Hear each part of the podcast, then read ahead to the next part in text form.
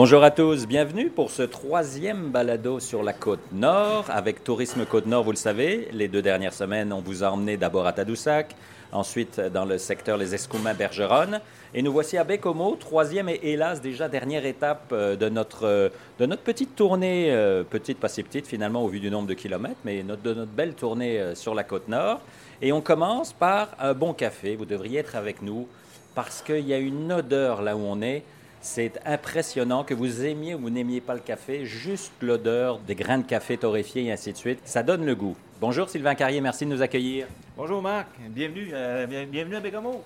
Merci. Vous, vous êtes là depuis presque 30 ans à faire de la torréfaction de café. D'où vient cette idée là en 92 Et là, euh, d'où vient cette idée? Euh, ben, Je te dirais que depuis que je suis jeune, que je suis comme passionné du café, puis un jour, moi je travaillais à l'usine à BTB.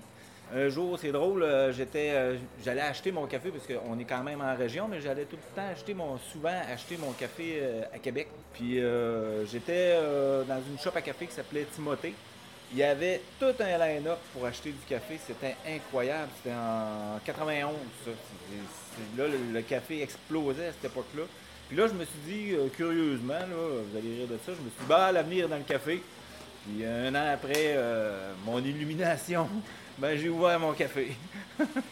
ça fait bientôt 30 ans que vous êtes là. Oui, ça fait 30 ans. Là, je torrifie du café, puis je suis toujours passionné autant. Puis c'est le fun parce que c'est un milieu qui évolue encore à tous les années. Il y, a, des nouveautés, des nouveaux procédés aussi au niveau euh, de la récolte du café, au niveau de la fermentation du café, au niveau de la torréfaction. Il y a des nouvelles méthodes. Tu peux, tu peux t'ajuster euh, constamment.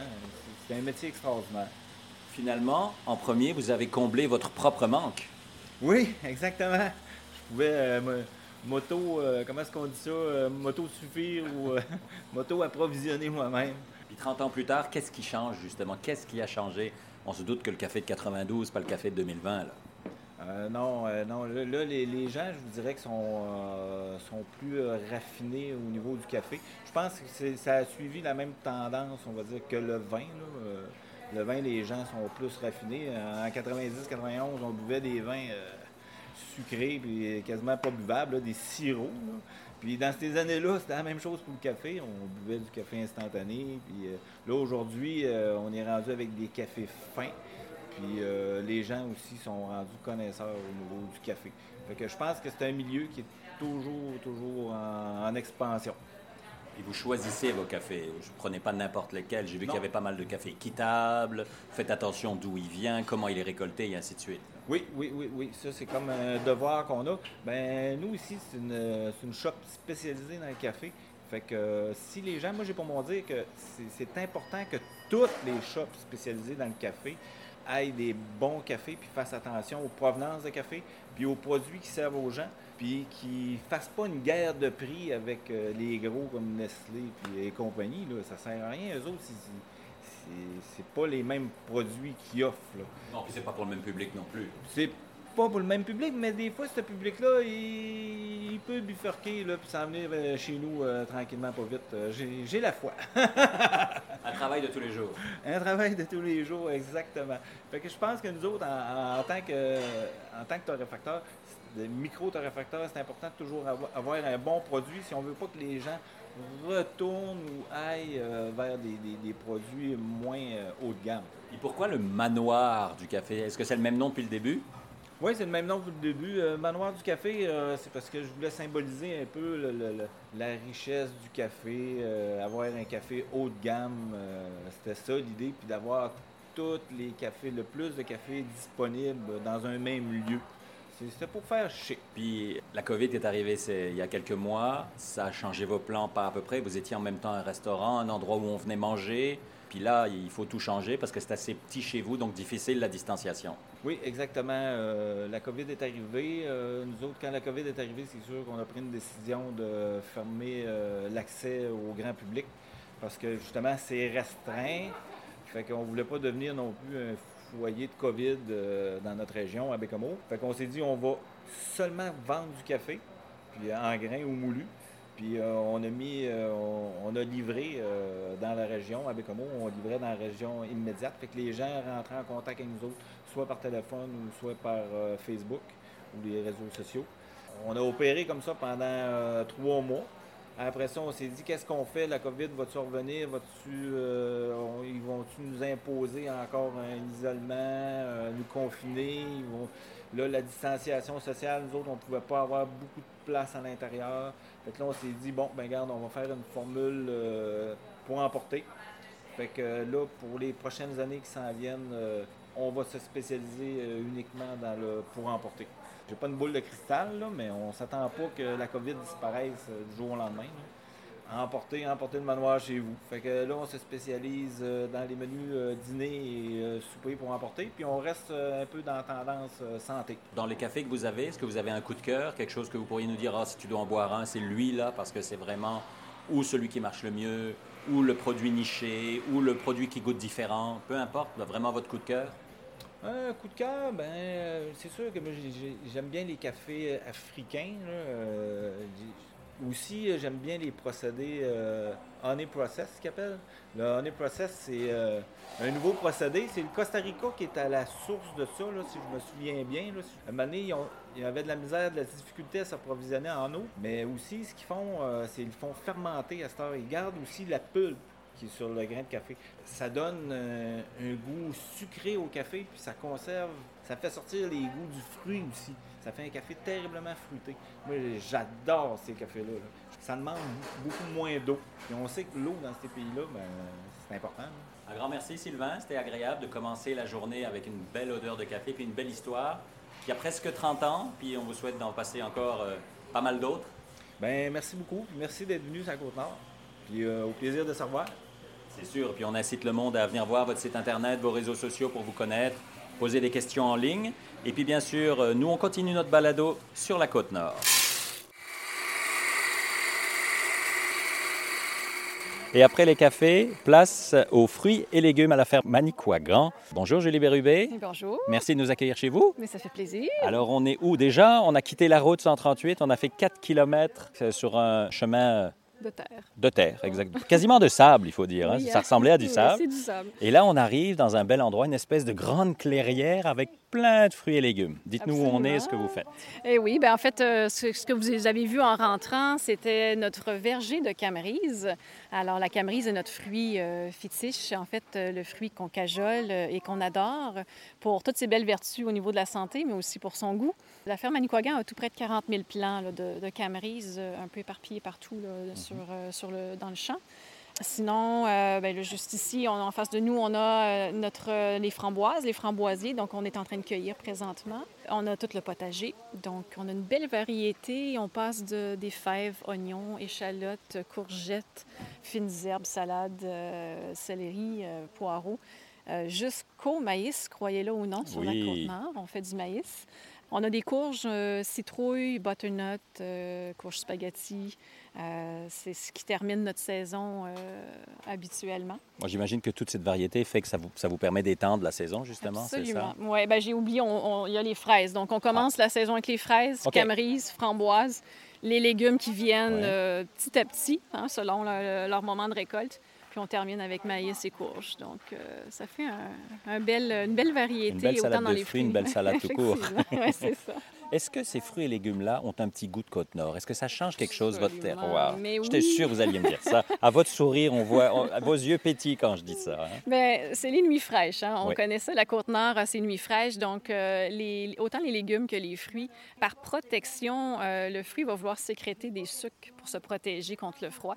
Alors, ce petit plus-là, ben, c'est la Côte-Nord qui a ça. Et on le retrouve dans nos, dans nos fruits euh, et même les légumes aussi. Là, c'est, ça a une particularité euh, vraiment propre à nous, qu'il faut en être fier. Mm-hmm. Mais écoute, on, on, a nos nuits fraîches, mais on les aime, on ne veut pas, euh, on veut pas s'en, passer. Ça, ça, crée des petits bijoux en bouche. La ferme Manu Gagan, Mani j'ai du mal, hein, c'est incroyable. Vous êtes là depuis combien de temps? Euh, les premières plantations de Camerise ont débuté en 2013. OK, ça, c'était vraiment le départ. Le départ. Alors, après ça, euh, dans le passé, euh, ceux qui avaient la ferme ici avant avaient, faisaient la culture de pommes de terre et de fraises. Donc, on s'est lancé dans la fraise tout, simplement pour poursuivre ce qui avait déjà été fait. Puis on, a beaucoup aimé. Qui n'aime pas la fraise, de toute façon? Tout en ayant la camerise et là, le potager, les framboises, le maïs. C'est tout venu petit à petit toujours en étant à l'écoute euh, des gens qui venaient nous voir, euh, nous encourager. Donc, à toutes les fois, on en rajoutait, on grossissait un petit peu. Puis bon, mais c'est rendu ce que c'est rendu, mais c'est tout à cause que la clientèle autour de nous nous demandait. Donc, euh, on fait que répondre euh, aux besoins. Parlez-nous de votre chouchou, la camerise, parce que c'est pas le fruit le plus connu, on va se le dire. Cette espèce de, de- de bleuet allongé, finalement, Mhm. légèrement surette, je pense. Hein? Un peu quand même, mais euh, croyez-le ou non, il y a deux fois plus de sucre dans une camerise que dans une fraise. Alors, on a un Ah, petit euh, réfractomètre là, pour Oui, calculer oui, oui, le, taux de Brix. Et ça me surprend toujours de voir qu'il y a deux fois plus de sucre. Par contre, vous avez raison, ce petit côté acidulé l'emporte sur le sucre, Ouais. ce qui fait qu'on reste en tête, que Ouais. ouh, ça, ça réveille nos papilles des gustatives. oreilles, là, voilà, ouais. Les papilles gustatives se font aller. Alors, euh, c'est ça qui fait qu'on on reste avec, euh, en mémoire que c'est très acidulé. C'est le cas. Mais le sucre est très présent, donc on peut faire des belles choses en cuisine avec la camerise, autant pour vos déjeuners avec des smoothies euh, ou euh, en cuisinant faire des muffins ou faire des gâteaux. Tout ce qui existe Euh, avec les autres petits fruits, exact, finalement. c'est- ça on remplace l'un par l'autre, là, c'est ça. Et il n'y a pas de noyau. Donc, euh, C'est c'est un, un fruit qui se mange là, comme ça sur le pouce. Euh, il est agréable, euh, puis, puis euh, je le dirai jamais assez, il est bourré d'antioxydants. Oui, beaucoup plus que tous les autres, Mais je pense. tout, hein? ils plafonnent partout. Le sureau, le cassis, qui sont, et le bleuet, qui sont déjà des fruits qui sont très riches en antioxydants. Le- le- la camerise est haut, en haut euh, de tout ça, euh, avec une très haute dose. Donc, non seulement on se fait plaisir au niveau du goût, mais on se fait plaisir euh, pour notre corps, pour notre santé aussi. Moi, je suis jamais malade. Non, Non, parce que vous en mangez tous les jours. exact.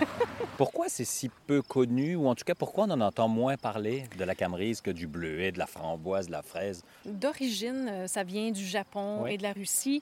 Euh, ça a été très étudié en Saskatchewan pour développer des variétés, pour augmenter le rendement du fruit, euh, pour en devenir un fruit euh, idéal pour, des grandes, pour la grande culture. Donc ça, ça s'est fait euh, il y a quelques années seulement. Donc c'est pour ça qu'on est déjà un petit peu euh, en retard, retard. et qu'on ne le connaît pas tant que ça. Par contre, le fruit existe à l'état sauvage. On en retrouve sur la côte nord. OK. Alors, euh, sur la base Côte-Nord, il y en a quelques fruits ici et là. Ouais. Jamais l'abondance que j'ai parce qu'on n'a pas les mêmes cultivars. Mais ça n'empêche pas que pour nous, en tant que cultivateurs, de se lancer à grande échelle dans un produit très peu connu, tel la camerise, il fallait avoir une sécurité quelque part, que ce- ce- cet arbuste-là pouvait se- survivre dans des climats euh, nordiques comme, comme ici. Mhm. Alors, euh, ça nous a également très... ben, ça nous a rassuré d'abord que s'il y en a naturellement, c'est parce que sa place est ici. Oui, c'est ça. Donc, c'est tout à fait normal que je les réussisse et, que, que- et ça continue bien. La fraise, la framboise, on les réussit, mais c'est peut-être pas tout à fait le climat Non, idéal pour... pour no- mais, mais malgré qu'elles sont très bonnes, comme je dis, euh, nos climats, notre climat nordique joue très bien. Ça. Mais la camerise, pour nous, c'était une, une source sûre de, de réussite. Donc, euh, voilà. Puis après, ben, après toutes les études qui ont été faites, les analyses, euh, le, le, le plus au niveau alimentaire, au niveau de ses- sa richesse, ben là, c'est encore pourquoi pas. Je veux dire, si c'est bon au goût, c'est bon pour notre santé, ben c'est le fruit de l'avenir, c'est le fruit qui s'en vient, c'est le fruit qui va être connu dans pas très long. Selon moi, on va parler de la camerise comme on parle de la canneberge présentement. Oui, c'est ça. La canneberge, on recule de 20 ans, Absolument. C'était peu connu. La camerise, dans 20 ans, on- ça n'aura plus besoin de Vous présentation. êtes pas mal précurseur, c'est ça que vous me dites? Ben oui, tout à fait. Donc ici, on peut acheter ou cueillir, c'est ça que je comprends? Exactement. Tout? euh, tout, en fait, euh, tous les fruits sont en autocueillette. Euh, les légumes, certains légumes vont être en autocueillette, mais habituellement, notre kiosque est chargé. Ouais. euh, c'est tout, toujours rempli. Le jour même, on cueille. donc, c'est toujours très, très OK, frais. toujours du matin, c'est ça. Donc, on, on maintient le kiosque toujours plein de légumes, donc pour que les gens aient une belle variété. Puis la question à 100 pièces après Halloween, vous faites quoi? Et tout l'hiver, vous faites On quoi? se repose, euh, mais non, on n'arrête pas. On a- je pense qu'on a un petit, euh, un petit écureuil là, qui, qui tourne en tout temps. Euh, ben, on prépare toujours nos projets, là, nos projets de transformation parce qu'on produit euh, des, des jus, on produit de la confiture, on produit des sauces barbecue. Puis votre gang, c'est combien de monde? C'est la famille. Oui, j'imagine. Ah oui, oui, c'est mon oncle, Ouais. mon père, ma mère. ouais. Il y a moi, mon frère, euh, ma soeur qui aide dans la fabrication des produits. Et euh, on a des travailleurs étrangers, on en a deux cette année. Et puis, on a quand même une belle équipe cette année. Je pense qu'on est, euh, si je, je fais le calcul rapide, on est quatre qui travaillent euh, quasiment temps plein. Euh, et puis, j'ai des bénévoles Ah oui. d'amour qui nous sont très, très chers et qui viennent passer du temps avec nous tout l'été pour Ouais. le fun, pour le plaisir de l'agriculture, pour le plaisir de manger, le plaisir de voir ces beaux légumes-là aussi. Fait que c'est des gens mordus de d'alimentation. Pour vous trouver, pour les gens de la région, rappelez-nous comment on vient vous voir.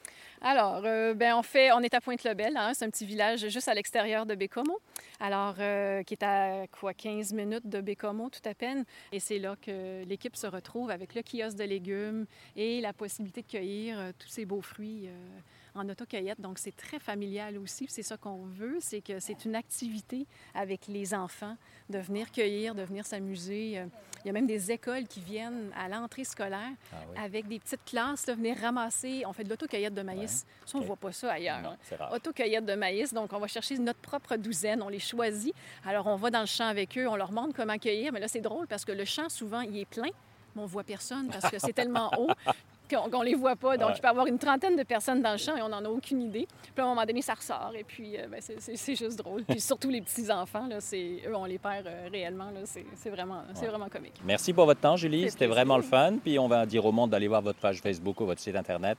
Il y a toutes les infos pour vous retrouver si on est de passage dans le secteur. Puis si vous n'êtes pas le passage dans le secteur, ben programmez ça. Exactement. merci.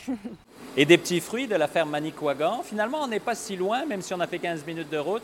On est à la micro de Saint-Pancras. Bonjour André Morin. Bonjour. Merci de nous accueillir. Bien, merci à vous. C'est quoi justement le lien des petits fruits avec vous? On va revenir un peu sur votre histoire juste après, mais il y a un lien là avec euh, les produits de Julie. Ben oui, tout à fait. Euh, Fermanicoagan, en fait, ont été des premiers partenaires avec qui on a commencé à faire des bières aux fruits. La Camerise a été euh, des tests qu'on a fait, il me semble, 5 ans. On fait partie de, des fruits qu'on ne connaissait pas. La Camerise, le 5 ans, pour, pour moi, c'était un fruit inconnu. Puis aujourd'hui, bon, on travaille tellement avec que c'est un fruit qu'on connaît, bien. Alors, on, est à la micro, on est vraiment proche des cuves. Il y a du bruit, ça résonne. Expliquez-nous où on est exactement. En fait, on est présentement dans la salle de production, dans la brasserie comme telle. Présentement, on brasse. Fait que les sons que vous entendez, c'est le processus de brassage. Il y a des cuves qui se font laver. Nous, on est entre les fermenteurs, euh, là où on va travailler les fruits aussi, là où on va injecter les fruits dans la bière, entre autres la camerise, pour donner les différents profils de saveur à nos bières. Parle-moi des débuts, du nom, du logo. Tout ça, c'est pas au hasard. Là. Il y a une histoire derrière le nom Saint-Pancras, derrière le logo, derrière vos débuts il y a sept ans. Euh. Oui, tout à fait. Saint-Pancras a sept ans. Donc, on a commencé avec notre brewpub au centre-ville. Au début, on brassait dans le sous-sol. Et euh, l'équipe de départ derrière ce projet-là se questionnait sur le nom. Hein. Trouver son identité, trouver son nom, c'est comme c'est à la racine de tout projet. puis je dirais que le point commun qui nous a orientés, c'est vraiment la baie Saint-Pancras, qui est une baie ici pas loin de Bécomo. Donc la baie Saint-Pancras, qui est un, en fait qui est un endroit où les bateaux vont, euh, vont séjourner, un super beau lieu euh, qu'il faut aller visiter. Il y a aussi, pas loin de Bécamo, il y a aussi un, point euh, d'observation de, la baie. Donc, nous, on est allé vers ce, lieu-là qui nous inspirait. Ce lieu-là est aussi riche d'histoire, avec toute l'époque de l'alcool frelaté qui se passait dans ces moments, dans ces lieux, donc dans ce temps-là. Puis, ben, cette baie-là est un endroit où, aller, où les bateaux allaient se cacher. Donc, il y a toute une histoire de derrière ça, qui faisait écho à notre microbrasserie euh, à l'époque. Puis ben, on est parti là-dessus. Puis nous, on a toujours voulu être une brasserie régionale avec une identité très forte en région. Donc euh, là est venu nos noms, euh, les lieux qu'on met de l'avant au travers de nos, bières, puis les saveurs qu'on met de l'avant aussi. Oui, c'est ça, il y a des spécificités. C'est vraiment une bière, des bières nord-côtières que vous faites. C'est la région qui nous inspire. Moi, j'aime bien parler d'accord bière moment, bière lieu. beaucoup plus que bière mai. Euh, donc, c'est ce que j'aime mettre en, vedette. Donc, si, par exemple, on boit une Wildcard, ben moi, c'est la bière que je bois là, sur le bord du feu. Euh, les plages nord-côtières, qui ne sont pas les plages du sud. Les plages nord-côtières sont des plages froides le soir. Ça prend un petit feu. Donc, euh, on s'inspire beaucoup de nos lieux pour faire nos, nos accords bière-lieu, bière-moment. Puis ça, ça date aussi, j'imagine, de votre euh, expérience ou de votre bagage d'avant en formation en géographie ou écologie. Oui, exactement. Je suis géographe. Euh, j'ai aussi étudié en environnement. Donc, je pense que je ne pas, l'avais pas mesuré à partir de ce moment-ci, mais ça. doit faire partie de mon bagage qui fait que euh, je m'inspire beaucoup des lieux, des endroits. Puis, ben, nécessairement, je suis hyper intéressé par ce qui pousse ici, les saveurs uniques de la Côte-Nord. Donc, c'est ce qu'on met aussi en vedette dans nos produits. Vous êtes quatre actionnaires ici. oui, Vous avez chacun votre rôle précis. Tout à fait, on est quatre. Donc, euh, Pierre-Antoine, euh, collègue, qui est vraiment tout ce qui est développement, vente, milieu des affaires, relations avec les partenaires. Beaucoup sur la route, j'imagine. Beaucoup sur la route, euh, beaucoup au téléphone, beaucoup dans le bureau. ma collègue Karine, elle est vraiment tout le développement du pub, la restauration. On a aussi beaucoup de terroirs au niveau, au niveau du pub qui est mis de l'avant grâce à Karine. Euh, mon rôle est vraiment dans la brasserie avec l'équipe de production, donc développement des bières et partenariat avec les, producteurs euh, petits fruits de la Côte-Nord. Puis notre collègue Daniel est dans tout ce qui est euh, équipement. Donc, quand ça brise, c'est Daniel. Daniel. Ça, c'est pratique. On a l'homme au, au sac à outils. OK. Donc, vous êtes hyper complémentaires. En fait, on ne l'était pas au début et on l'est devenu. En sept ans, hein, trouver, c'est, normal. On n'est pas parti en disant je te prends toi parce que tu as telle force, je te prends toi. On est parti parce qu'on se connaissait, qu'on avait un désir commun. Donc après ça, on- nos forces sont apparues, puis nos rôles se sont définis. Puis là, après sept ans, ben, c'est le fun parce qu'ils sont de plus en plus définis. Fait qu'on se pile moins ses pieds. Fait que, il y a tout ce- c'est un processus, puis c'est tant mieux comme ça. Oui, c'est ça. Puis euh, là, vous le disiez, vous avez déménagé très vite. Après trois ou quatre ans, vous étiez à l'étroit. Ouais. Vous avez décidé de sortir la brasserie finalement. C'est un beau problème finalement d'être à l'étroit, c'est-à-dire que ça fonctionne, que ça marche, qu'il y a une belle réponse. Oui, en fait, ça faisait partie de notre intention quand on a démarré, dans un, dans un, gap de temps 5 à 10 ans. Donc, ça a été plus en 3 ans. Mais, euh, tu sais, à côté de moi, j'ai les petits fermenteurs de 1000 litres qui étaient au sous-sol avant du brewpub. Puis là, derrière, c'est les 4000 litres, en fait. Euh, mais c'était aussi euh, un, un intérêt d'avoir, un, une brasserie régionale, deux, une brasserie aussi où la, qualité de travail, le lieu de travail est aussi agréable. Travailler sur deux étages, un sous-sol, euh, à un moment donné, ça se limite au niveau, au niveau des employés aussi, puis de, nous-mêmes. Donc, euh, avoir un, lieu agréable, pouvoir fournir de la bière pour toute la, côte nord, ben, c'était ça notre, notre- notre plan de match. Fait que j'étais content de pouvoir le réaliser plus vite que plus tard. Parlez-moi de vos bières maintenant. Oui. Expliquez-moi un peu qu'est-ce qui fait la différence, le côté nord-côtier, etc. Citez-moi quelques exemples. Bien, en fait, c'est sûr qu'on travaille beaucoup avec les producteurs de la Côte-Nord, donc soit la Camerise, la Rousier, la Chicoutée, euh, les Réels, la Canneberge. On va mettre, on a une belle gamme de bières fruitées, acidulées qu'on met de l'avant. Mais on a aussi des, certaines épices qu'on va mettre de l'avant, comme le poivre des dunes dans notre saison, des trucs comme ça. Et on a aussi, après ça, des bières de style classique, une bière blanche, une, br- une brune, une- un stout.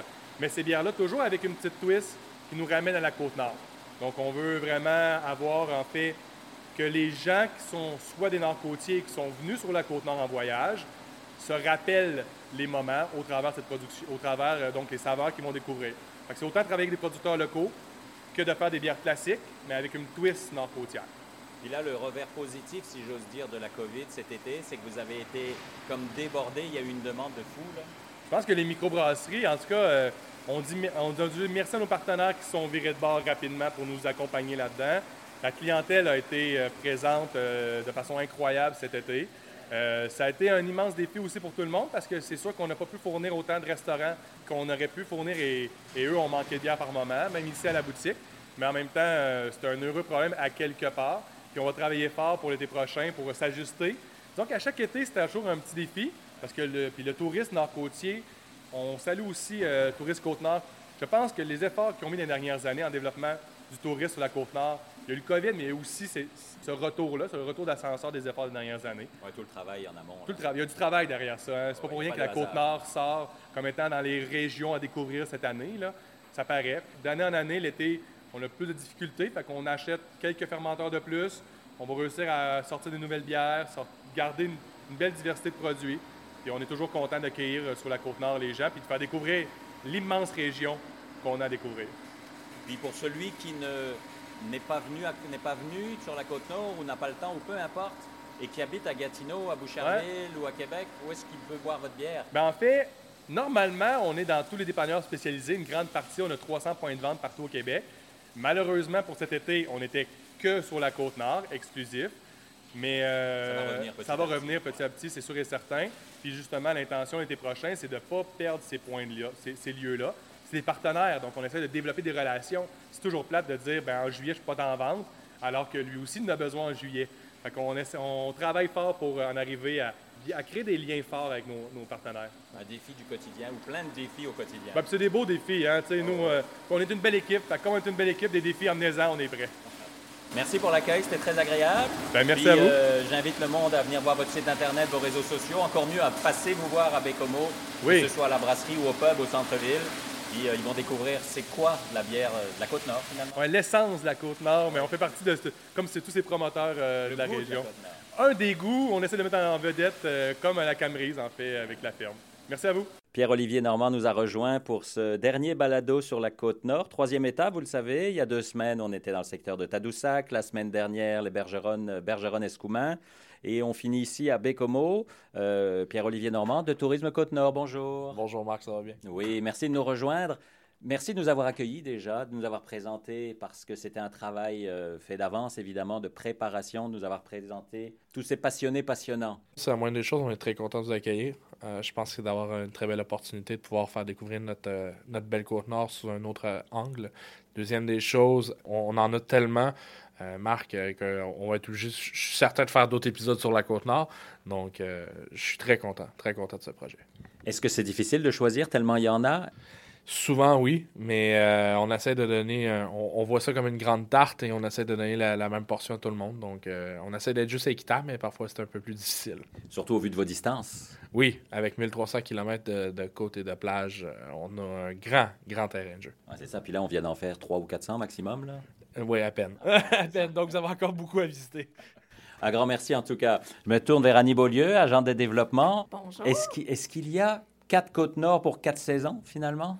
Je dirais oui. Bien, la Côte-Nord, en fait, là, c'est une belle région à découvrir. Euh, c'est un coup de cœur personnel, mais avant tout, pour les, les, passionnés de plein air, en fait, toutes les saisons, il y a du plaisir euh, sur l'ensemble de la région, que ce soit, ce soit randonnée pédestre, activité hivernale, automnale, il y en a pour tous les goûts. Puis si je suis juste paresseux et gourmand, il y a de la place pareille. Oui, on a des bons producteurs avec des bons produits, que ce soit côté mer, forêt boréale, euh, la cueillette de petits fruits, la dégustation de notre chicouté. Euh, oui, on en trouve de tout, euh, que ce soit à partir de Tadoussac jusqu'en Blanc-Sablon, en passant par Fermont, puis l'île d'Anticosti aussi. C'est ça, comme Pierre-Olivier disait, 1300 km de plaisir. Tout à fait. Merci Annie pour de nous avoir accueillis fait plaisir. Merci d'être venu nous voir. On est super content de, vous avoir avec nous. Puis euh, à vous qui nous écoutez, évidemment, si vous voulez venir en Côte-Nord, d'abord, ben, si vous n'avez pas programmé un voyage, c'est ce qui vous reste à faire. N'hésitez pas à aller sur le site euh, Internet ou les réseaux sociaux de Tourisme Côte-Nord. Vous pourrez poser toutes les questions, voir toutes les informations. Vous pouvez venir aussi sur euh, les sites ou les réseaux de la Grande Gourmandise. Et nous, on se retrouve vendredi prochain. On va faire un, un nouveau coucou à des producteurs et artisans d'un peu partout au Québec dans notre prochain épisode de Balado. Bonne semaine à tous.